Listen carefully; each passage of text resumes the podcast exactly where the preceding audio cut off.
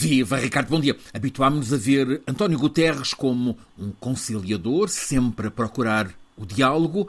Agora ele sentiu necessidade de dar um murro verbal na mesa. No imediato, para nos pôr a pensar. O essencial não passa por estarmos ao lado dos israelitas ou dos palestinianos. Estamos num tempo em que, para lá dessa necessidade de tratar os conflitos, desativá-los, a urgência absoluta é estar do lado das vítimas, sejam israelitas ou palestinianos, sejam ucranianos ou mesmo russos. As vítimas são as pessoas civis que não querem guerra, mas que são apanhadas pela engrenagem desumana das máquinas de guerra. Não foi o povo da Palestina quem há três semanas foi cometer atrocidades terroristas, barbárie sobre israelitas e outros nos kibbutz e no festival de música no deserto do Negev. Quem promoveu a chacina foram terroristas jihadistas numa operação político-militar planeada por comandos militares do Hamas e de outros grupos armados que se presume executarem a estratégia que interessa ao Irão.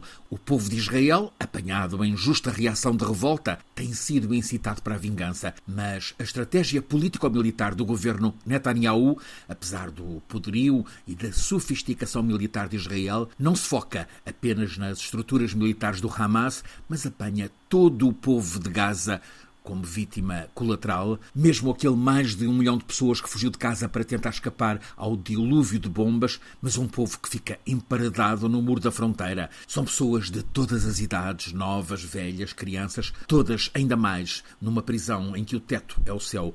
Guterres quis ir ao Conselho de Segurança da ONU enquadrar que as coisas, mesmo as mais fortemente condenáveis, não surgem do nada. Vale recordar os factos postos na mesa por Guterres, secretário-geral da ONU. O povo palestiniano está sujeito a 56 anos de ocupação sufocante. Tem visto a sua terra constantemente devastada por colonatos, assolada por violência, a sua economia esmagada, as suas populações deslocadas e as suas casas derrubadas.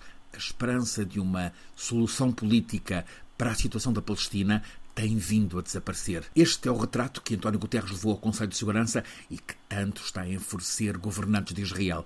Mas é o retrato da realidade. Tivemos-lo aqui várias vezes nestes últimos anos. Nem será agora o momento de tratar questões de causa e efeito e explorar alguma forma de justificação moral. Evidentemente, a urgência máxima absoluta neste momento é cuidar das vítimas, protegê-las, libertar com vida os reféns que o Hamas capturou. Igualmente, todas as outras pessoas civis que também não querem fazer parte dos interessados na guerra. Vale parar para pensar no que está a acontecer pelo mundo nestes últimos 20 meses. Ucrânia, Alto Karabakh, Israel, Gaza. É inevitável perguntarmos onde é que está o poder democrático que defende a decência, a democracia, a moral, a liberdade.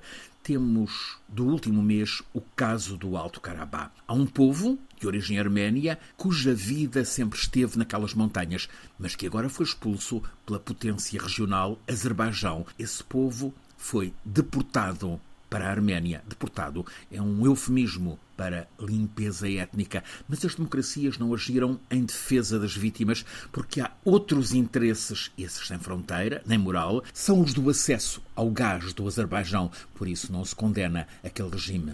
Não se salva a democracia a gritar vingança, não se defende a decência se a diplomacia está desamparada, incapaz ou sem meios.